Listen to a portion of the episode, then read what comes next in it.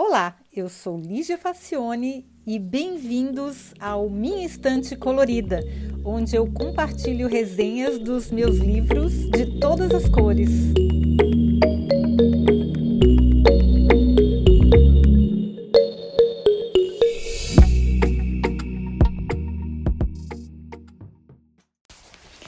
Agora a gente vai falar de um livro muito, muito bacana que se chama Brain Rules 12 Principles for Surviving and Thriving at Work, Home and School. Então, uma tradução bem livre seriam as regras do cérebro, 12 princípios para sobreviver e acelerar uh, nosso comportamento no trabalho, em casa e na escola. E esse livro foi escrito por John Medina, que é um, um biólogo de desenvolvimento celular, eu não sei que é assim que se traduz, mas é, é um, um cientista especializado em biologia molecular e ele é fundador de dois institutos de pesquisa do cérebro. Ele é professor de bioengenharia na Universidade de Washington, de Universidade de Medicina da Washington School, e ele fundou, como eu disse, dois institutos de pesquisa do cérebro, que é o The Brain Center for Applied Learning Research, na Universidade é, de Seattle Pacific, e um outro é, instituto de pesquisa, que é uma organização não governamental, que é o Talares Research Institute. E aí, esse é, é muito interessante, porque depois vocês vão ver que esse livro ele tem vários outros recursos. Tem vídeos, e tem um site, e tem inclusive dicas para os pais educarem seus filhos, que eu achei bem útil, assim, para quem tem filhos, é, é, é uma ferramenta bem útil para aproveitar o máximo o possível desse equipamento sofisticadíssimo que a gente carrega conosco, que é o nosso cérebro. Então vamos lá. O professor Medina explica que tudo o que nós conhecemos sobre o funcionamento do cérebro vem dos biólogos que estudam os tecidos, dos psicólogos experimentais que estudam os comportamentos e dos neurocientistas cognitivos que estudam como os tecidos se relacionam, se relacionam com os comportamentos, além do estudo dos biólogos evolutivos. Olha, tanto de gente estudando o cérebro, né? Os resultados dessas pesquisas todas levam a crer que o cérebro parece ter sido desenvolvido para algumas coisas bem específicas. Primeiro, para resolver problemas, problemas esses que sejam relacionados à sobrevivência em um ambiente aberto e instável e faz isso enquanto se movimenta constantemente. Vocês observaram? São quatro coisas aí resolver problemas. Esses problemas são relacionados à sobrevivência. Ele está num ambiente aberto e instável, ou seja, um monte de coisas pode acontecer. E ele faz isso enquanto se movimenta constantemente. Então a gente precisa estar sempre se mexendo para o nosso cérebro poder fazer o que ele precisa fazer, que é resolver problemas relacionados à sobrevivência nesse ambiente louco que está toda hora mudando que a gente vive. Então, esse professor ele desenvolveu as 12 regras que são as brain rules, que são as regras do cérebro. Claro que cada uma dessas regras merecia uma resenha separada. É, mas é, é, muito, muito bacana e eu vou fazer um resumo bem resumido das 12 aqui para a gente poder ter uma ideia geral de quais que, como é que elas são.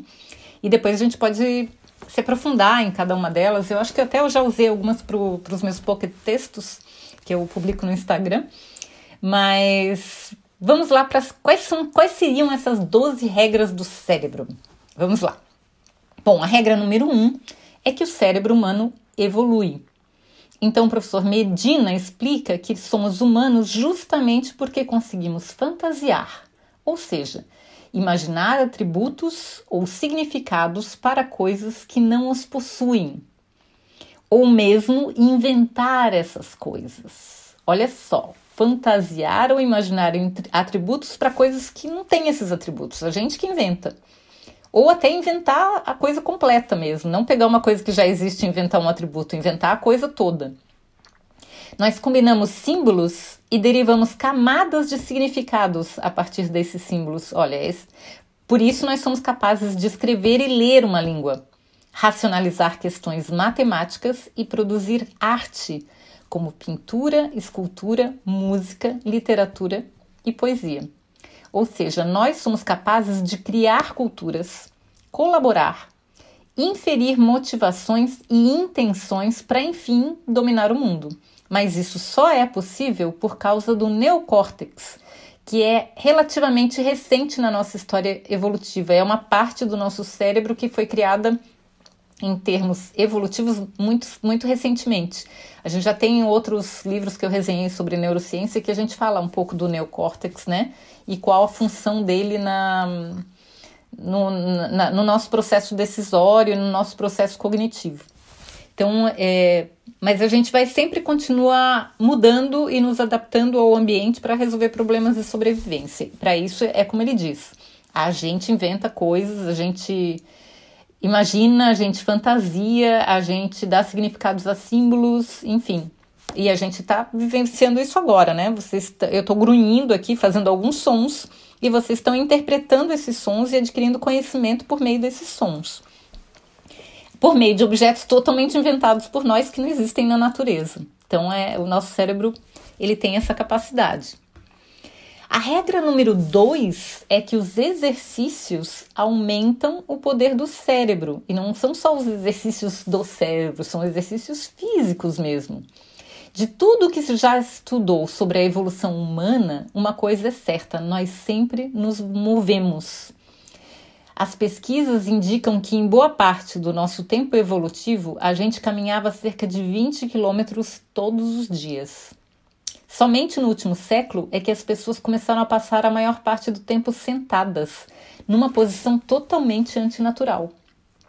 É claro que o cérebro vai se adaptar a isso também, mas a gente não tem milhares de anos para esperar até que ele desempenhe bem nessas condições. Porque tudo demora, né? E faz pouco tempo que a gente, assim, só no último século que a gente parou de caminhar tanto. Então, a gente sabe que isso faz mal para a coluna, para a circulação e para o corpo em geral, mas o fato é que o sedentarismo também prejudica a performance do cérebro. Caminhar alguns quilômetros por dia é bom, mas fazer 30 minutos de exercícios aeróbicos, ou seja, suar, duas ou três vezes por semana, reduzem em mais de 60% o risco de desenvolver doenças degenerativas como demência e Alzheimer. E por que, que isso aí acontece? É que o exercício aumenta o fluxo de sangue no corpo e, consequentemente, aumenta o acesso ao oxigênio. E o cérebro é uma esponja de oxigênio, isso é muito sério. Então, a gente tem que aumentar o fluxo de sangue no corpo, fazendo exercício, se mexendo, se mexendo com exercício aeróbico. Eu, uma coisa que eu faço bastante também é invertida, aquela invertida da yoga, ficar de ponta cabeça, ficar de plantando bananeira, porque também faz circular o sangue no cérebro. Então, tudo que a gente puder. E caminhar, caminhar muito. É, uma das vantagens aqui de, de morar em Berlim é que eu não preciso ter carro e, eu, e a cidade é plana, dá para andar bastante. Assim. Minha média no ano passado foi 6 km por dia. Claro que tem dias que você fica em casa e não anda, e tem dias que você anda bastante, mas é bom ter uma média boa de caminhada e que a gente esteja sempre se movimentando, que a gente não passe muitas horas sentada. A gente acaba passando, né? Eu passo muitas horas sentadas, eu imagino que todo mundo. Mas a gente devia evitar isso porque faz muito mal, não só para o nosso corpo, mas para o nosso cérebro também. Porque se, se, o sangue não circula bastante por meio de exercícios, a gente tem um risco maior de desenvolver doenças degenerativas, como por exemplo demência e Alzheimer. Então tem que prestar bastante atenção nisso enquanto a gente tem tempo, né? Vamos ver a regra número 3. Durma bem, pense bem. Na verdade, quando a gente dorme, o cérebro não para de trabalhar e continua consumindo a mesma quantidade de energia de quando nós estamos acordados. A única exceção é no período conhecido como não REM, que é aquela parte do sono mais profundo, mas ele corresponde a apenas 20% do tempo do ciclo, sendo que a quantidade de horas necessárias e o período varia de acordo com o ciclo circadiano de cada pessoa. E também da noite, né? Porque não é toda noite que a gente vai dormir a mesma quantidade nas mesmas proporções. Tem noites melhores e noites piores. Então, os estudos mostram que os cochilos durante o dia trazem benefícios enormes à capacidade cognitiva e a concentração. E aí eu queria abrir um parênteses que eu eu estou usando aquele relógio que registra o sono, que a gente dorme com, com ele, e depois ele mostra quantos, quantos por cento, quantas horas a gente dormiu em sono profundo, quantas horas a gente ficou acordado, quantas horas em sono leve. Isso varia bastante, mas o que eu percebi é que quando o final de semana você consegue dar uma dormidinha à tarde, se você dorme, sei lá, uma hora e meia durante a tarde, se você for olhar no seu relógio, dessa uma hora e meia, sei lá, quase uma hora foi de sono profundo mesmo. E à noite a gente não consegue esse percentual. À noite a gente, sei lá, dorme 8, 9 horas para ter duas horas de sono profundo. Então, essa dormidinha tarde, de fato, pelo menos o que meu relógio aqui está registrando, é que a gente consegue dormir muito profundamente, com muito mais facilidade do que quando a gente dorme durante a noite. Então, pena que não dá para fazer isso todo dia, né? Mas final de semana já ajuda. Bom, os estudiosos também acreditam que acontece algum tipo de processamento offline durante a noite, reproduzindo e lembrando o que foi experimentado durante o dia e entre outras atividades. Então, se faz uma, uma, Bom, a gente sabe que durante a noite as células gliais fazem a limpa né, nas coisas que a gente não está usando e que também a gente faz outras conexões neuronais. Então, sem dormir, a gente não funciona porque a gente fica sobrecarregado, não, não, não tem espaço no nosso cérebro para ter ideias, porque fica, ele fica sobrecarregado. Então a gente precisa realmente dormir, é, é uma função essencial da vida humana e a gente tem que realmente tentar reproduzir as condições que fazem com que a gente durma melhor. Tem uma série de dicas aí, é, não, não, algumas são bem conhecidas, né? Que é, é bom a gente sempre dormir no mesmo horário, não dormir muito tarde, é, não beber ou fazer uma atividade física intensa antes de dormir, porque a gente fica, fica mais difícil de a gente desligar. Enfim, tem uma série de conselhos. A regra número 4 diz que os cérebros estressados não aprendem da mesma maneira. Então, existem vários tipos de estresse conhecidos. Alguns aumentam o aprendizado e outros realmente prejudicam o processo. Por exemplo, pular, de paraquedas pode ser um pesadelo para alguns e um sonho para outros. Cada organismo vai determinar como processar cada tipo, mas sempre há mudanças fisiológicas envolvidas, ou seja, sempre os, os batimentos cardíacos vão ficar mais acelerados, a pressão arterial vai aumentar, a, vai ter uma liberação massiva de energia, em alguns casos até a perda de controle emocional, ou seja, tem respostas físicas do corpo em situações de estresse. De qualquer forma, sabe-se que o estresse afeta profundamente o sistema imunológico e a memória. Em casos extremos, pode até matar as células do hipocampo. Olha que sério, gente. Então, gente que tem síndrome de burnout, que é excesso de trabalho, muito estresse no trabalho, pode até perder neurônios nesse processo, é muito sério.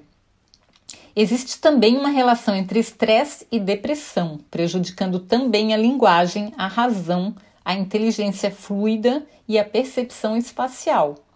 E não é possível separar o estresse doméstico do ambiente de trabalho. Um afeta o outro e ambos se potencializam mutuamente. Isso é uma coisa para a gente prestar atenção, porque quando a gente está estressado, a gente também não dorme direito. Então já prejudica é, todas as coisas impactadas pelo sono.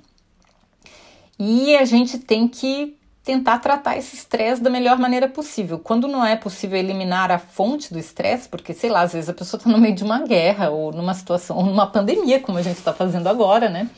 Então a gente tem que procurar mecanismos para pelo menos reduzir o impacto desse estresse. Tem muita gente agora fazendo meditação, que é uma coisa que é, comprovadamente, ou seja, existem evidências de que melhora bastante o desenvolvimento do cérebro, ele muda inclusive anatomicamente o cérebro quando a pessoa pratica muito meditação e é muito benéfico, mas tem várias outras maneiras.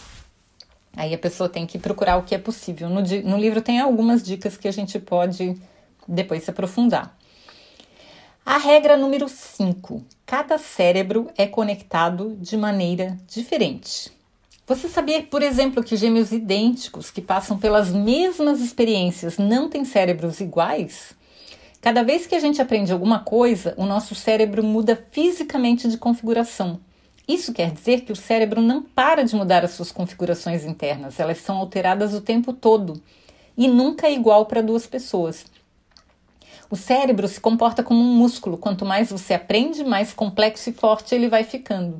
Então a gente tem que tentar sempre aprender, sempre aprender, porque é tipo uma musculação para o cérebro. A gente vai a gente vai aumentando a capacidade, a, a, quantidade de conexões neuronais e a gente vai ficando mais rico, né? É, só faz bem a gente aprender sempre. Regra número 6: nós não prestamos atenção a coisas chatas. Hum, isso aí intuitivamente todo mundo já sabia, né? Mas agora tem um cientista aqui falando pra gente. Prestar atenção depende essencialmente do nosso interesse na coisa e em como estamos emocionalmente conectados a ela. E muitíssimo importante, o nosso cérebro não é multitarefa. Sabe aquela história de que fulano faz mil coisas ao mesmo tempo? Não faz. A gente só consegue prestar atenção e processar uma coisa de cada vez. Ah, tá. Então, como é que a gente consegue caminhar e conversar ao mesmo tempo? Pois é, porque, porque a pessoa não está prestando atenção nas duas coisas ao mesmo tempo, entende? O caminhar está indo no automático. Por isso que a pessoa tropeça, por isso que a pessoa se distrai. Ela só está prestando atenção na conversa ou no caminhar, nas duas coisas ela não consegue. Por isso que a gente não deve conversar ou falar no telefone enquanto a gente dirige, porque aí uma das duas coisas vai para o automático. E geralmente é o dirigir que vai para o automático. E daí a gente perde totalmente a capacidade de resposta rápida aos eventos inesperados.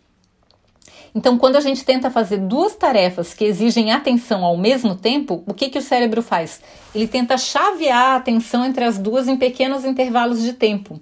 E esse chaveamento entre essas atividades ele custa um esforço enorme, com claros prejuízos ao desempenho. Então, por isso que a pessoa diz que consegue fazer duas coisas ao mesmo tempo, mas na verdade tem coisas que ela está fazendo no automático, ela não está prestando atenção. Isso é um mito. A gente não consegue, o nosso cérebro só presta atenção em uma coisa de cada vez. Vamos para a regra número 7. Repita para memorizar. O cérebro tem vários tipos de sistema de memória. A memória declarativa, por exemplo, tem quatro estágios de processamento: codificar, armazenar, recuperar e esquecer. Quanto mais elaborada for a codificação durante os momentos iniciais, ou seja, como é que eu vou embalar essa memória para guardá-la dentro da minha cabeça, mais forte a memória será. Ou seja, se eu for embalar essa informação com emoções, a memória vai ser mais forte. Porque eu vou guardar num lugar mais especial lá na minha cabeça que vai ser mais fácil de recuperar. Então, as chances de se lembrar de algo aumentam se a pessoa conseguir reproduzir, por exemplo, o ambiente em que a memória foi construída. Então, se eu vou fazer um vestibular numa universidade e se eu puder e tiver a chance de todo dia ir estudar naquele lugar onde eu for fazer a prova, a probabilidade de eu me lembrar das coisas que eu estudei porque eu estou na mesma sala numa sala parecida aumenta bastante. A memória de trabalho é uma coleção de espaços que permitem que a gente retenha temporariamente as informações recém-adquiridas. É como uma memória RAM de um computador.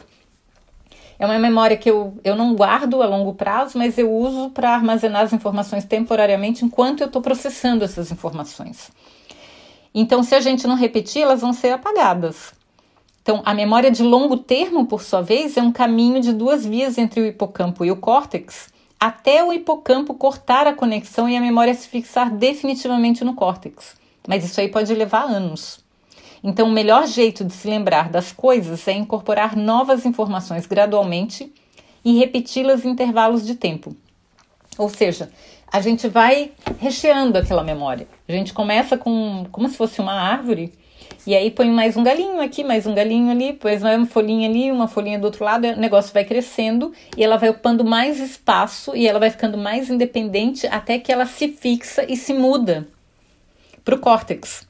E ela sai da memória temporária e vai para a memória permanente, onde a gente pode acessar para sempre.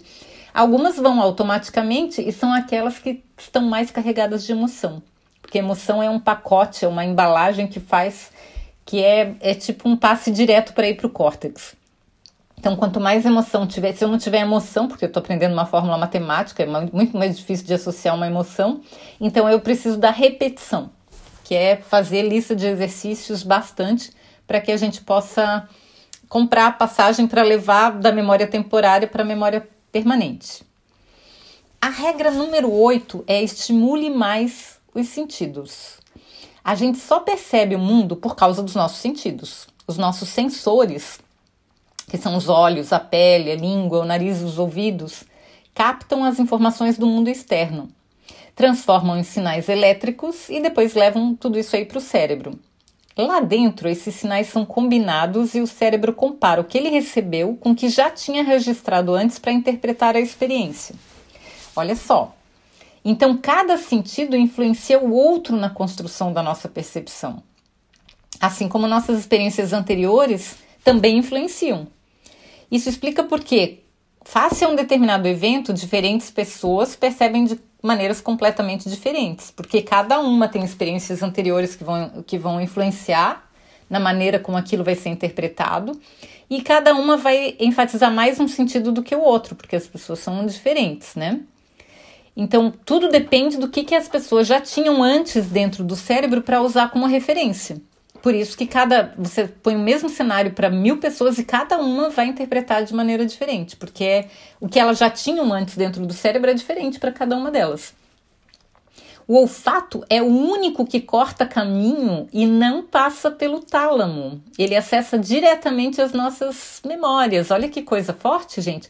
Às vezes a gente subestima o olfato ele não tem todo o processo para para ir lá e, e, e, guardar na nossa memória. O olfato ele vai direto. Você sente um cheiro e imediatamente você consegue se lembrar se aquele cheiro tem algum, alguma referência lá dentro do seu cérebro, de alguma experiência vivida que tem uma referência emocional.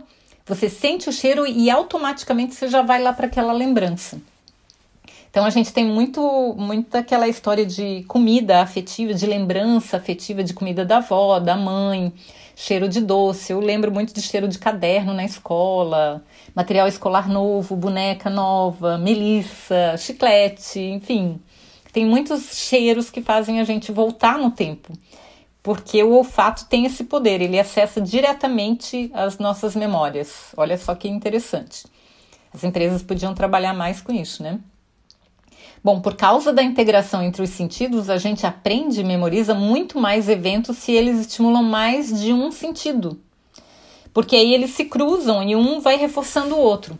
Ou seja, a gente aprende mais quando recebe informações de sensores diferentes. Ou seja, se eu estou vendo, se eu estou ouvindo, se eu estou pegando, funciona muito mais do que se eu estivesse só ouvindo. Então, quanto mais sensores a gente colocar na história, mais a gente vai conseguir se lembrar depois. Agora a gente, vocês estão só ouvindo, né? Mas se vocês depois forem resgatar a hum, resenha escrita desse livro que está aí no link do, da descrição, é, vocês já vão, além da parte auditiva, vocês já vão ter a visual, porque já vão poder ler. Se vocês explicarem isso para outra pessoa, também já é mais, são mais sentidos que entram em ação. Então, se colocarem alguns desses, desses dessas regras na prática, também vai sempre aumentando a capacidade de a gente adquirir aquela informação com, com mais força, né? com mais peso dentro do nosso cérebro. Vamos então agora para a regra número 9. A visão supera todos os outros sentidos. Pois é, a gente não vê com os olhos, a gente vê com o cérebro. Mas o processo visual é extremamente complexo e ocupa quase toda a capacidade de processamento dos nossos sentidos, até porque uma parte do que estamos vendo é enviada como sinal elétrico.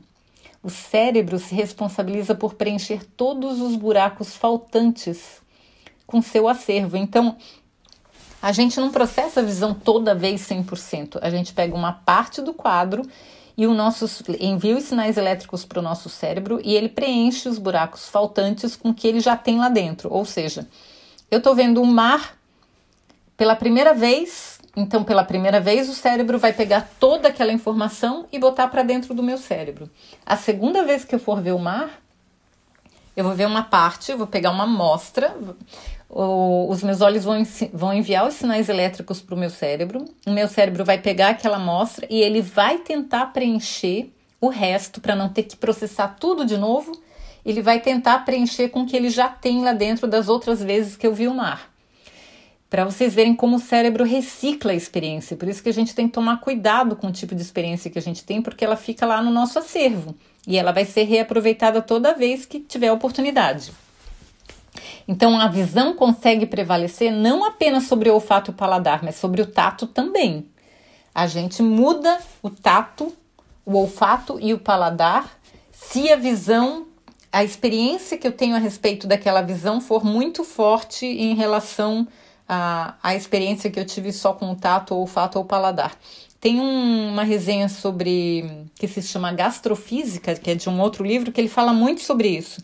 Se você muda a cor de um vinho, o gosto vai ser diferente. O cérebro registra que aquela cor, ou seja, visualmente, o cérebro vai associar aquilo a um, a um outro gosto que ele já tem experiências anteriores, vai mudar o gosto por causa da cor ou por causa do cheiro. Enfim, a, a visão ela afeta tudo, ela prevalece sobre tudo, ela influencia em tudo, no cheiro, no paladar, no tato, em tudo. Então, por isso que a gente tem que meio que fazer uma curadoria para as coisas que a gente olha, porque isso é importante, isso afeta a nossa vida. Isso afeta a maneira como a gente literalmente vê o mundo. A regra número 10 é que a música aumenta a capacidade de cognição. Aprender música aumenta as notas de matemática, a habilidade de leitura, o consciente de inteligência, o raciocínio espaço-temporal, a capacidade de aprender línguas estrangeiras, a empatia e as habilidades sociais. É o que dizem os estudos. Olha só, gente, música é uma coisa muito, muito boa. Ainda está na minha lista aprender a tocar um instrumento musical ou pelo menos cantar, porque isso é uma coisa muito importante. Ela, assim como o exercício físico, a, a música é uma coisa que ela aprimora o nosso cérebro em muitos aspectos. A música também muda o humor da pessoa por conta dos neurotransmissores dopamina, cortisol e oxitocinina liberados quando a gente escuta uma música que a gente gosta. Olha que lindo, né, gente? Música é uma coisa muito legal. Que mais? Regra número 11. Cérebros de homens e de mulheres são diferentes. Isso aqui eu me surpreendi porque eu tinha lido, eu tô sempre lendo sobre neuro, neurociência e eu já li de tudo a respeito. Alguns dizem que sim, que são iguais, outros que são diferentes, mas ele faz uma consideração aqui interessante. Olha só. A gente aprendeu na escola que as mulheres carregam os cromossomos XX e os homens XY.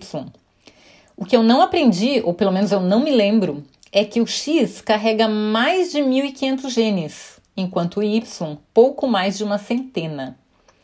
Olha só, gente, o X carrega muito, 10 vezes mais genes do que o Y.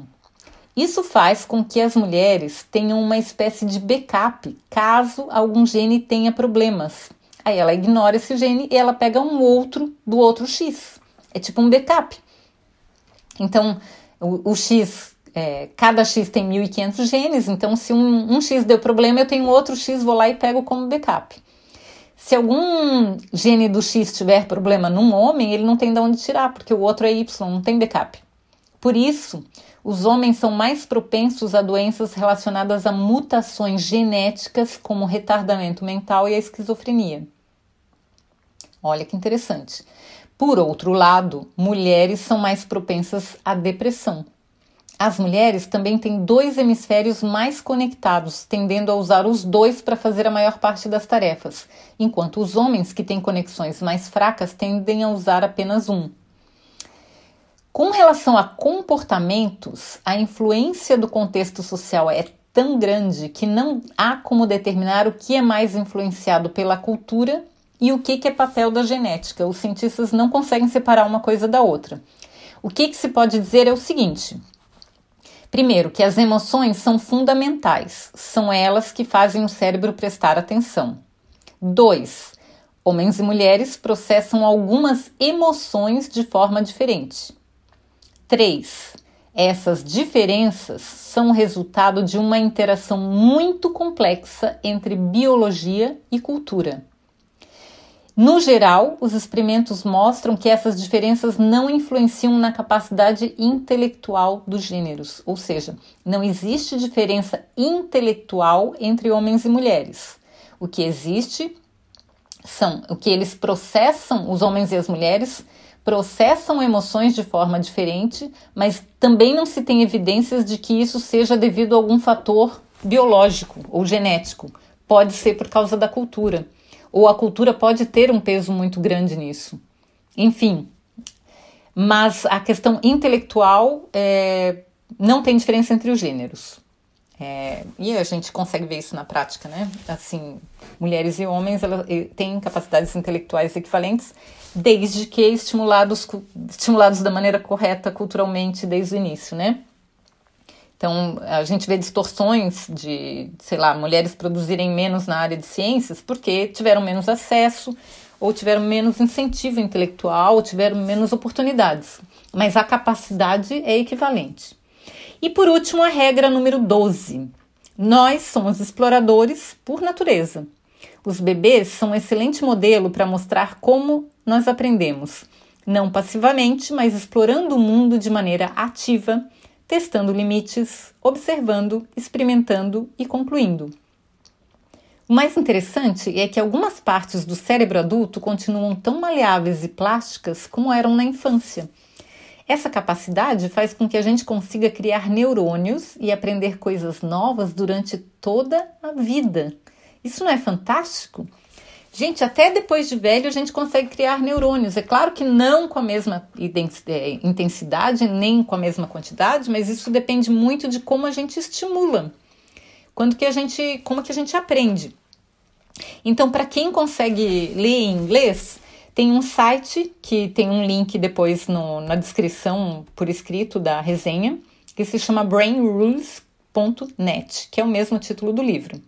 E tem um vídeo sobre o livro e ainda uma versão para pais com bebês ajudarem o cérebro do seu rebento a se desenvolver melhor. Olha, para quem tem filho pequeno, é bastante útil.